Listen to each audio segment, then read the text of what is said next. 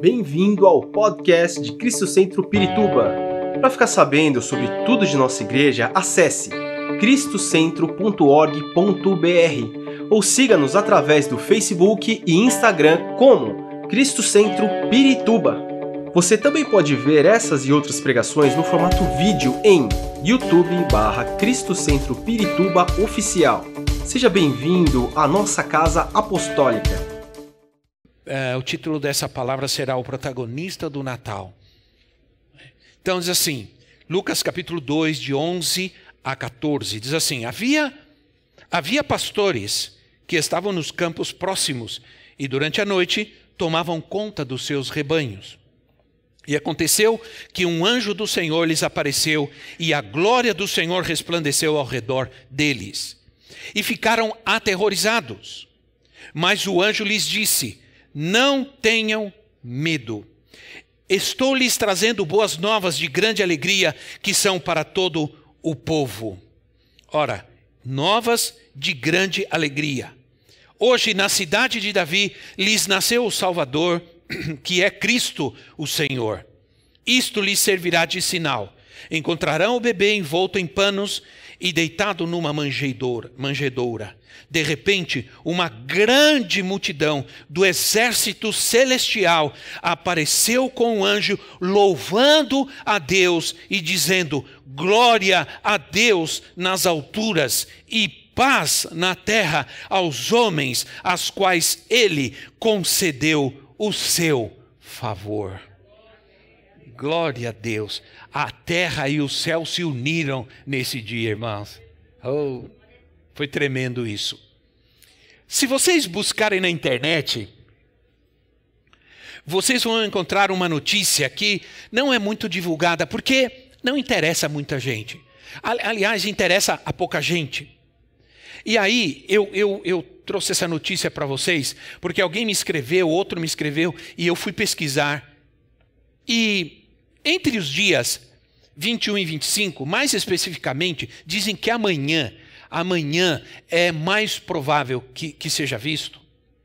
Entre 21, eh, alguns dizem que surgirá, ocorrerá um fenômeno chamado a estrela de Belém. Coloca para mim, eu até tirei uma foto. É, a estrela de Belém. É, ou alguns chamam a estrela de Natal. Isso é uma foto tirada por um telescópio, deixa aí. Aí diz assim: que o evento, esse evento, visivelmente, ele só ocorre a cada 800 ou 900 anos.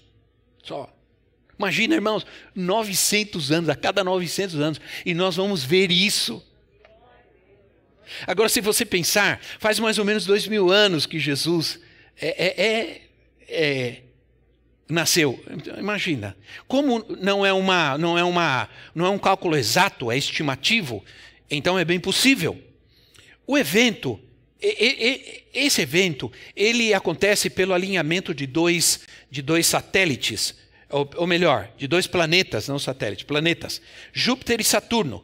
E dizem os astrônomos que ele, esse, como nunca antes, esses dois planetas estarão mais juntos do que nunca antes tinha acontecido. Portanto, essa estrela será mais brilhante ainda e poderá ser vista a olho nu. Depois do pôr do sol, logicamente. Depois do pôr do sol, ela poderá ser vista a olho nu. Então, irmãos, todo mundo no céu, depois do pôr do sol, porque nós vamos ver a estrela de Belém, a mesma estrela que guiou os magos. Eu até busquei uma imagem dos magos caminhando lá com a estrela, né? Tá lá com os meninos lá. Espero que eles coloquem isso ali, ó. A estrela é a mesma estrela, é mesma estrela, na verdade, parecia uma estrela, mas não era uma estrela, era justamente a junção, a, a, aproximação desses dois planetas que gera essa luz intensa que é parecido com uma estrela, que é chamada a estrela de Belém. Quantos, quantos eu não sei vocês, irmãos, mas é, a Bíblia diz que a natureza proclama a glória de Deus, os céus proclamam a glória de Deus. E a gente está vendo algo fantástico. E principalmente nesse ano tão terrível que nós vivemos, onde certamente tudo isso que aconteceu tem, tende a ofuscar as luzes do Natal, as luzes da alegria da festa. A estrela que guiou os reis até Jesus poderá ser vista por nós também. E você poderá pensar, oh Senhor, é, você poderá de repente se transportar, né? não fisicamente, logicamente. Se você fizer isso, meu Deus, né? mas você poderá se transportar àquele momento e tentar imaginar que aqueles homens estavam seguindo esse fenômeno, porque ele os levaria até a presença do Rei dos Reis, que estava nascendo nessa terra. Eu não sei, isso me emocionou muito e eu quero. Uma das coisas que eu quero, eu tenho um sonho, Deus, eu tenho faz tempo já, ainda não tive condições, mas eu quero ter um telescópio para ficar vendo a, as estrelas, para ficar vendo. Quem sabe um dia alguém toca no coração seu, dá um telescópio de presente para o apóstolo, né? Então, ah, esse ano foi muito difícil e eu creio que essa essa notícia estar vendo isso é, pode trazer esperança para nós, né, irmãos? ao nosso coração. Cuidado de Deus. O protagonista nasceu.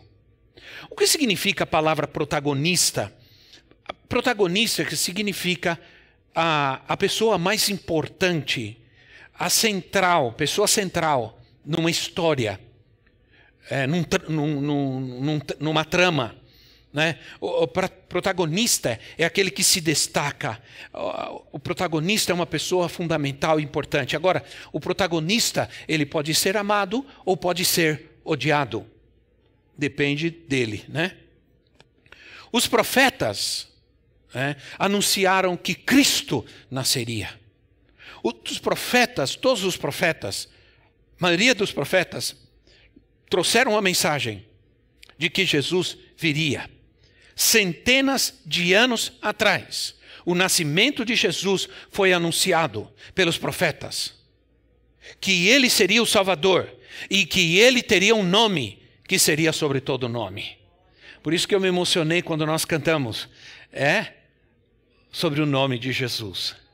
É interessante porque eu estava pensando, eu, eu tenho um eu e a profetisa, nós temos um hábito. Eu costumo não dizer para ela o que eu vou pregar, o que eu vou ministrar, nem mostrar, porque nós queremos que seja um mover do Espírito. Então, quando eles, ela, eles, é, todos os líderes, é, escolhem as músicas, eu creio que eles estão agindo debaixo do mesmo Espírito da palavra que o Senhor nos está dando.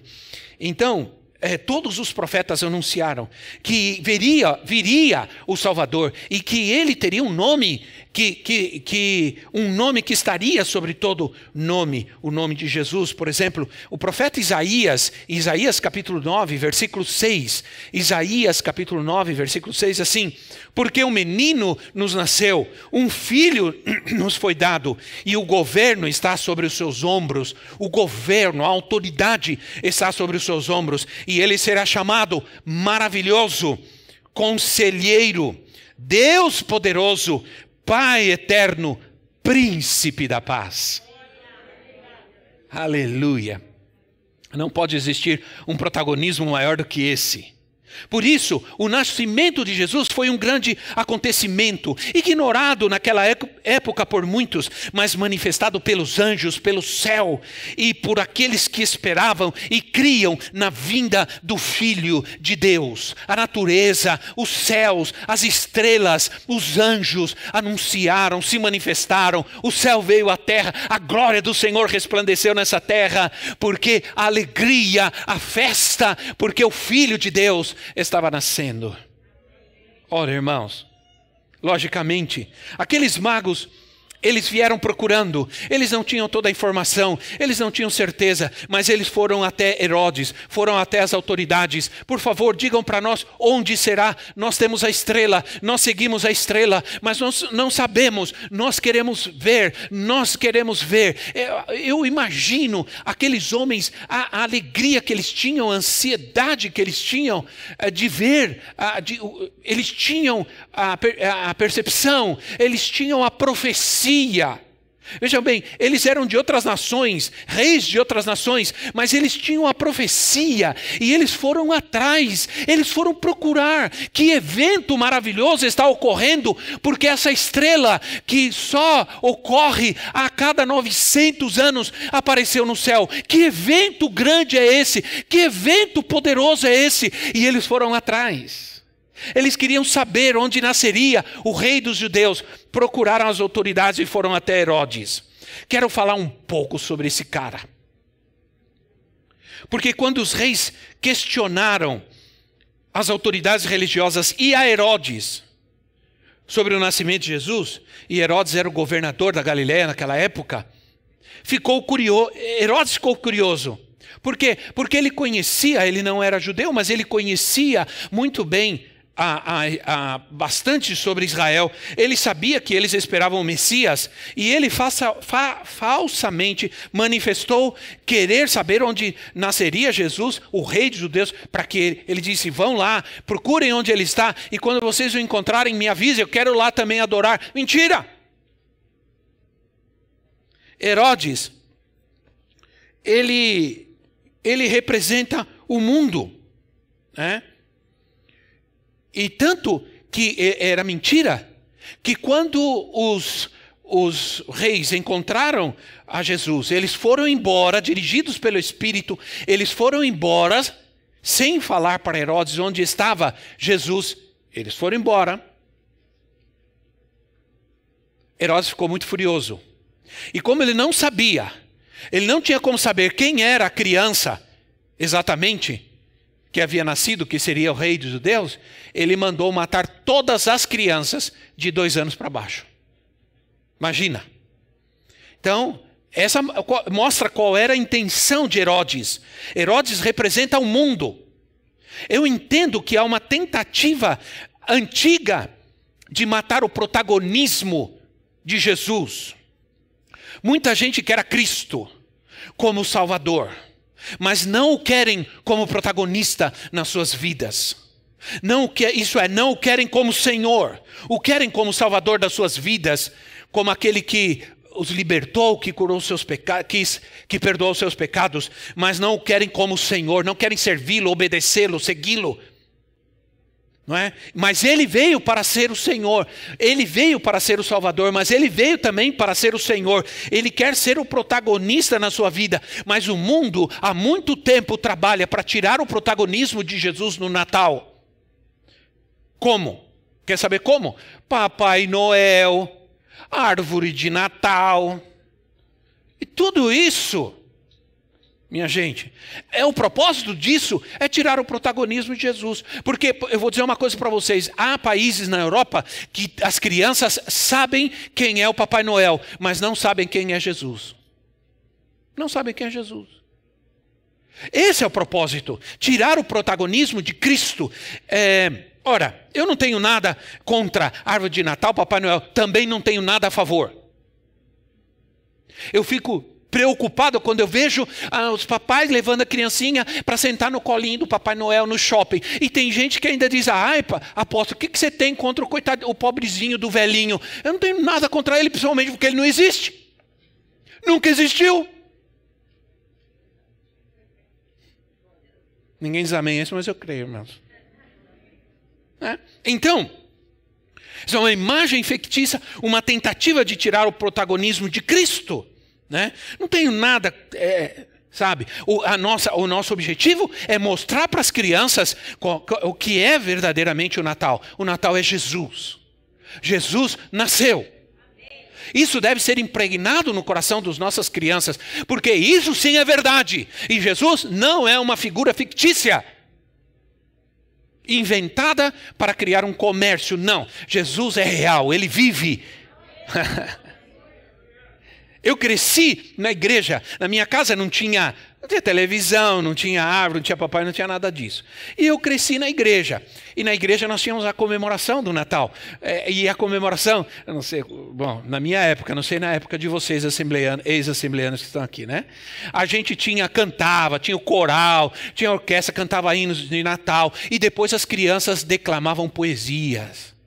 Né? E como eu era muito metido, eu pegava a maior poesia, as de 12, 14, 20 estrofes, para decorar, para ir lá na frente. E, e, quando a gente era pequenininho, é, dois aninhos, três aninhos, a gente subia lá, punha um, um coisa e a gente fazia assim: Jesus nasceu.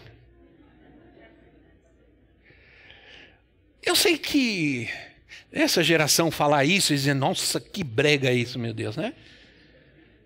Mas era o nosso tempo.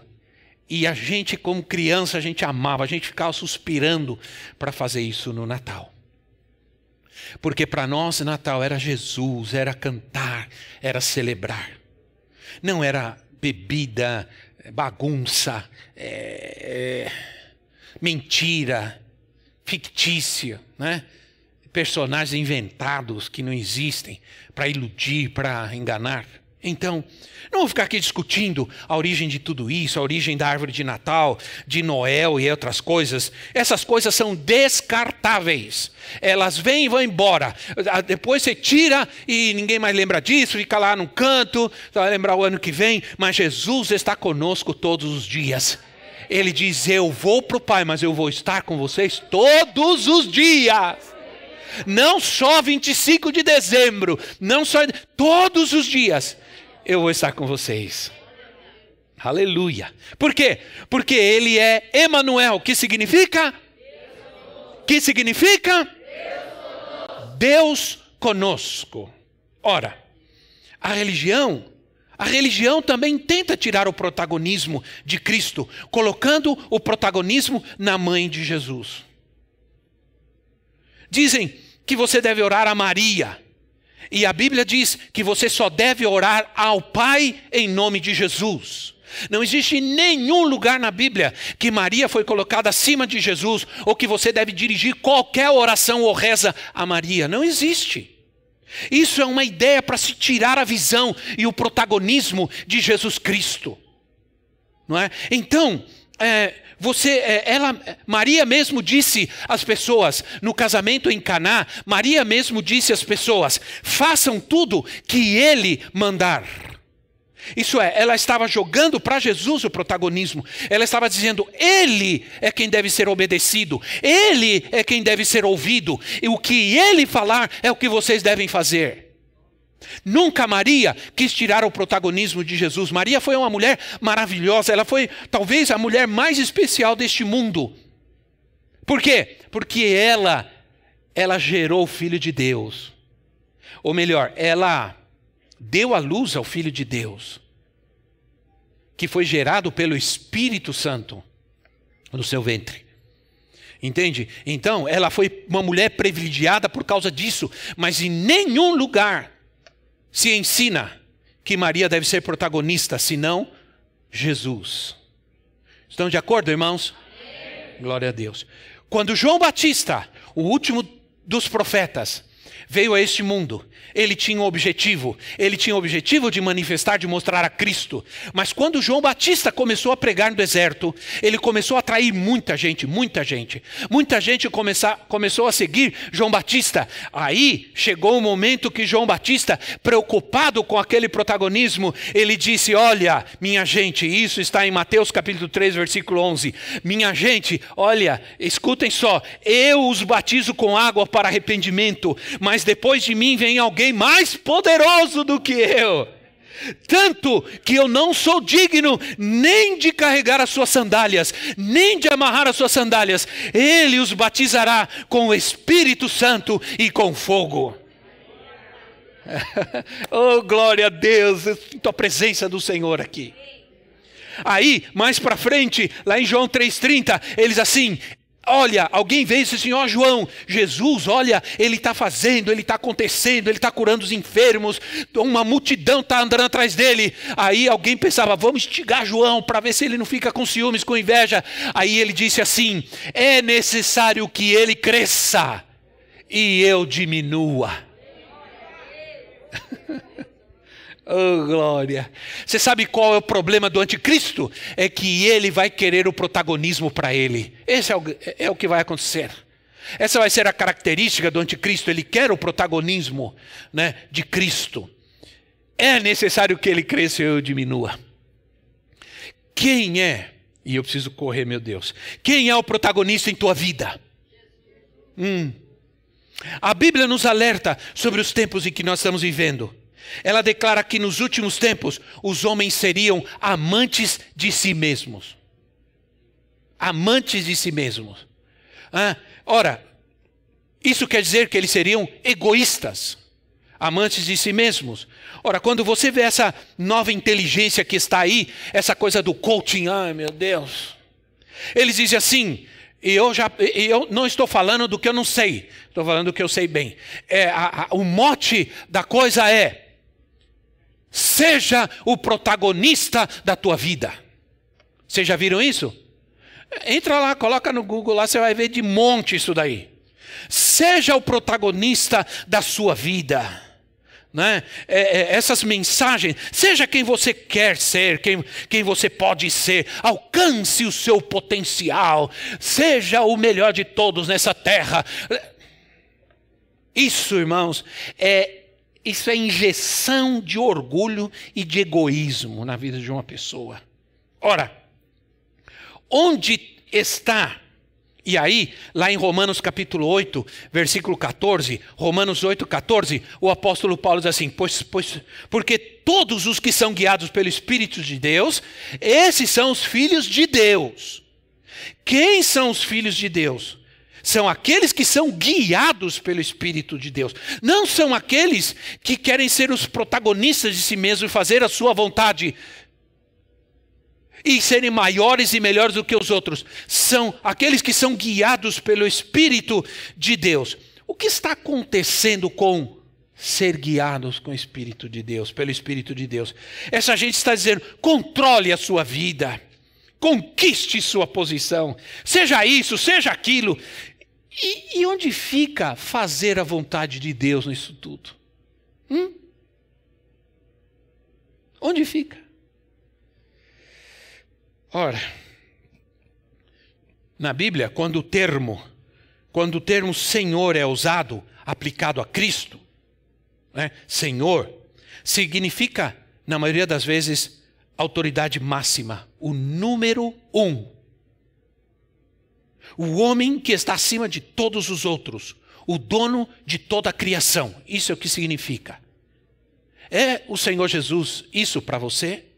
No Império Romano, era comum, e quando eu digo império, eu falo sobre o Império Romano, estou falando sobre o contexto em que Jesus e que os, a igreja primitiva iniciou, se iniciou.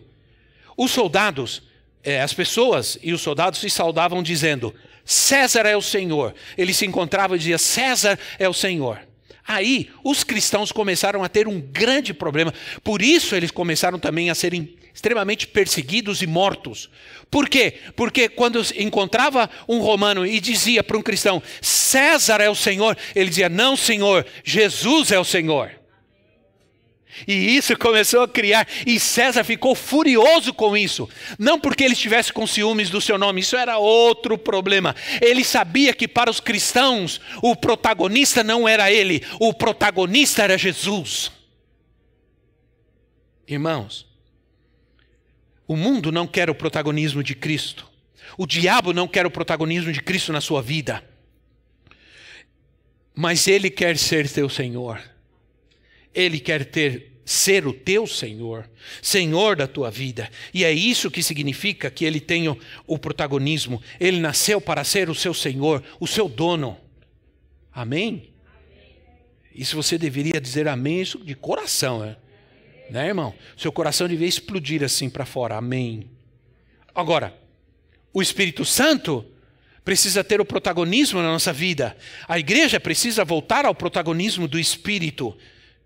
Porque ao, ao, ao, viver o protagonismo do Espírito, nós também estamos dando lugar a Cristo.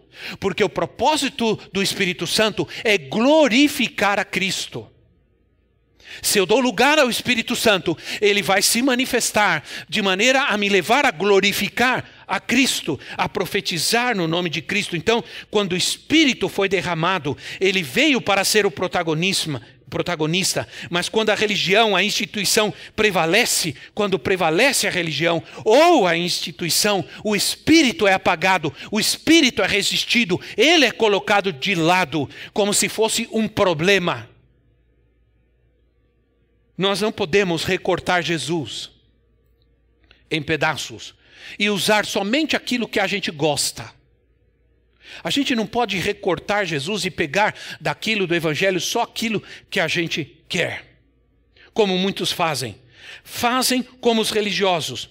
Os religiosos que os, os magos procuraram, os reis, perdão, procuraram, eles sabiam, eles conheciam as Escrituras, eles conheciam as profecias, eles leram a profecia que em Belém nasceria, em Belém nasceria Jesus, mas eles não fizeram nada, eles não procuraram, não se interessaram, não foram atrás, não queriam, na verdade, sabiam, mas não queriam. Que bom que você está aqui hoje. Fico feliz que você tenha vindo esse domingo na casa de Deus. Você está dizendo: Eu quero, eu creio que eu preciso de Jesus na minha vida, que eu preciso do amor de Deus, da esperança, da alegria. Eu preciso sair do medo, eu preciso sair do temor, da frustração, da decepção, da ansiedade, da depressão. Ora, aqueles reis, eles continuaram seguindo a estrela. Com isso eu vou terminando. Eles continuaram seguindo a estrela, que marcava um momento histórico, um momento glorioso. Eles não desistiram. O mundo queria matar, a religião ignorou, mas eles insistiram até chegar ao lugar onde Jesus tinha nascido. A religião não se interessou não procurou. O mundo queria matar, queria destruir. Eles seguiram, seguiram, seguiram, insistiram, perseveraram até chegar onde Jesus tinha nascido para adorá-lo.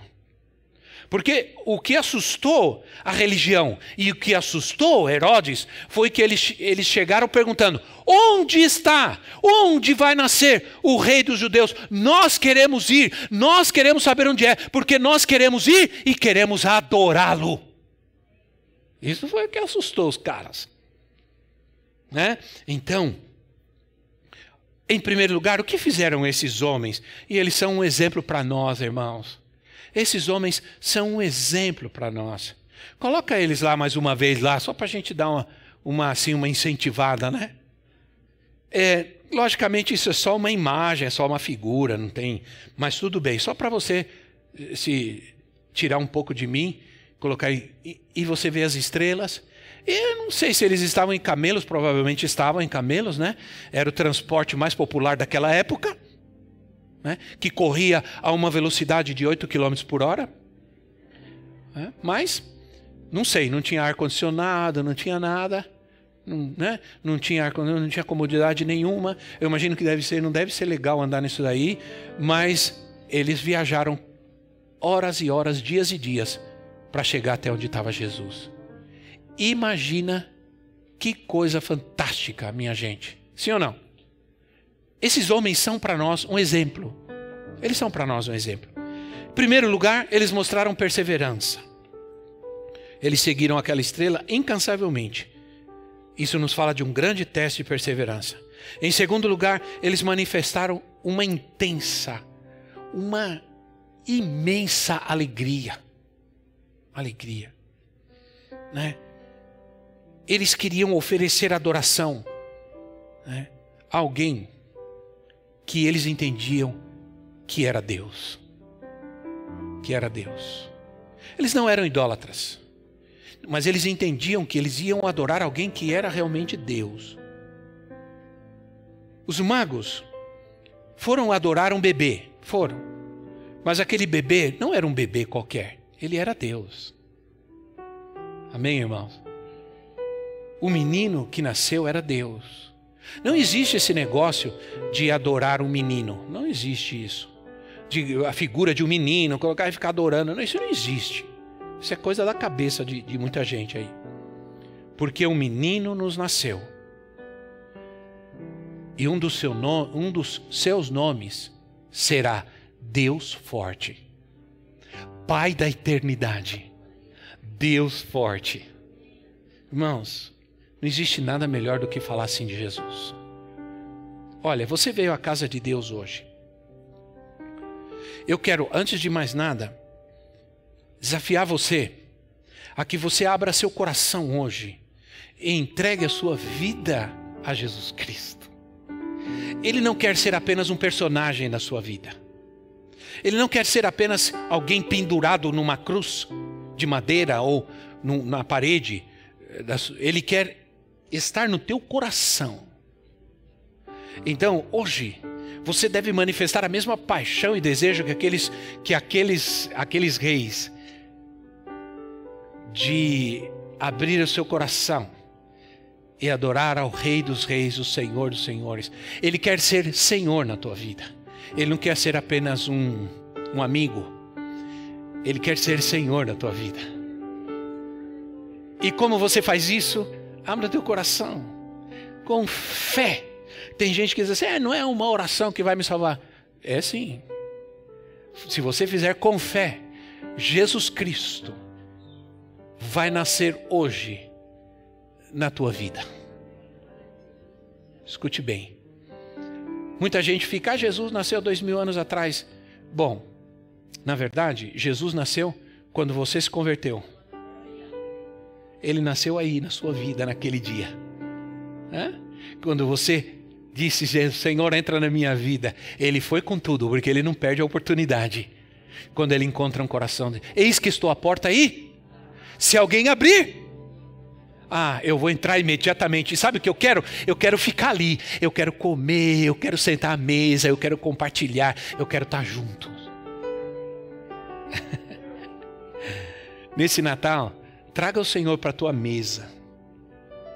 Que ele se sente ali, que ele se sinta bem ali, que não tenha coisas ali que não sejam, né? E que ele possa estar com você, porque é isso que ele quer. Eu quero estar com você todos os dias da sua vida. Eu quero me deitar com você, me levantar com você, eu quero ser teu eu quero te ajudar, eu quero te dirigir as coisas boas. Eu quero te abençoar no que você faz. Eu quero abençoar o teu trabalho, a tua mão. Quantos querem isso para a tua vida, para a sua vida? Aleluia. Feche seus olhos um instante aí no seu lugar. E se você quiser aí no seu lugar, se você quiser, pode fazer essa oração comigo repetir rapidamente essa oração e dizer assim: é, faça de coração, isso é importante. Senhor Jesus, ao ouvir a tua palavra, eu reconheço que eu preciso do Senhor na minha vida. Eu não quero que o Senhor seja apenas um personagem, não quero que o Senhor seja apenas uma figura religiosa para mim, mas eu quero que o Senhor seja meu Salvador. Por isso, hoje, eu me arrependo dos meus pecados, da minha ignorância.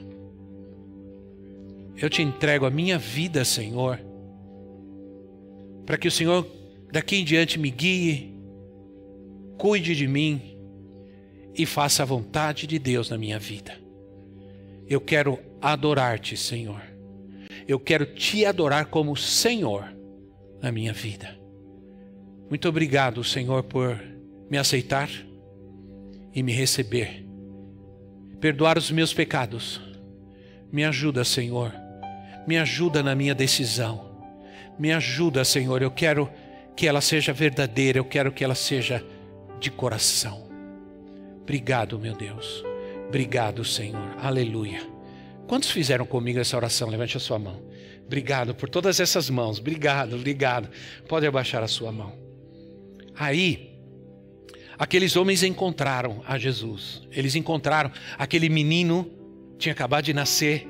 E aí, diz o texto que eles chegaram e se ajoelharam. E começaram a adorá-lo. Como? Ofertando. Diga comigo, ofertando. Ofertando. Lhe ofertaram. E eu estava. Eu não gosto muito de, dessas coisas meia sim, simbólicas, imaginárias e me, me, meias místicas, assim. Eu não gosto muito. Mas sabe de uma coisa? Aquilo que aqueles homens ofertaram é muito relevante e profético. Eles ofertaram ouro. Ouro aponta para a natureza de Deus. Ouro fala de glória. Ouro fala de majestade. Ouro fala de majestade divina. Ouro também fala de pureza. Quando eles ofertaram aquela, quando eles entregaram aquele ouro, estava dizendo: esse esse ser, ele é divino. Ele é puro. Amém, irmãos? Sobre ele está a glória de Deus. Incenso. O incenso fala sobre prazer, deleite. Né? Ele, ele fala sobre fragrância. Então fala sobre o Espírito que está sobre ele. Quando Jesus disse o Espírito Santo, o Espírito de Deus está sobre mim, ele está falando sobre essa, sobre essa, sobre essa fragrância, o bom cheiro de Cristo, né? Que exala Cristo. Também fala de pureza. E no fim, lhe entregaram mirra. Mirra era uma substância usada para, para os mortos, para mumificar, para né, os mortos. Por que deram isso para Jesus? Só porque era muito caro? Ah, não, porque essas coisas eram caras, não. Eles entregaram isso para Jesus porque eles estavam dizendo: esse ser que está aqui, um dia ele vai ressuscitar. ele vai vai para o lugar dos mortos, ele vai morrer, ele vai ser mumificado, ele vai, ele vão passar mirra nele, mas ele vai ressuscitar. Aleluia. E foi o Senhor Jesus mesmo quem disse: Eu sou a ressurreição e a vida. Quem crê em mim, ainda que morra, ainda que morra, mais forte, irmãos, ainda que morra, por isso, quem está em Cristo nunca morre, sempre vive. Esperamos que esta mensagem tenha te inspirado e sido uma resposta de Deus para sua vida. Quer saber mais sobre Cristo Centro Pirituba? Siga-nos nas redes sociais no Facebook, Instagram e YouTube, ou visite nosso site em cristocentro.org.br.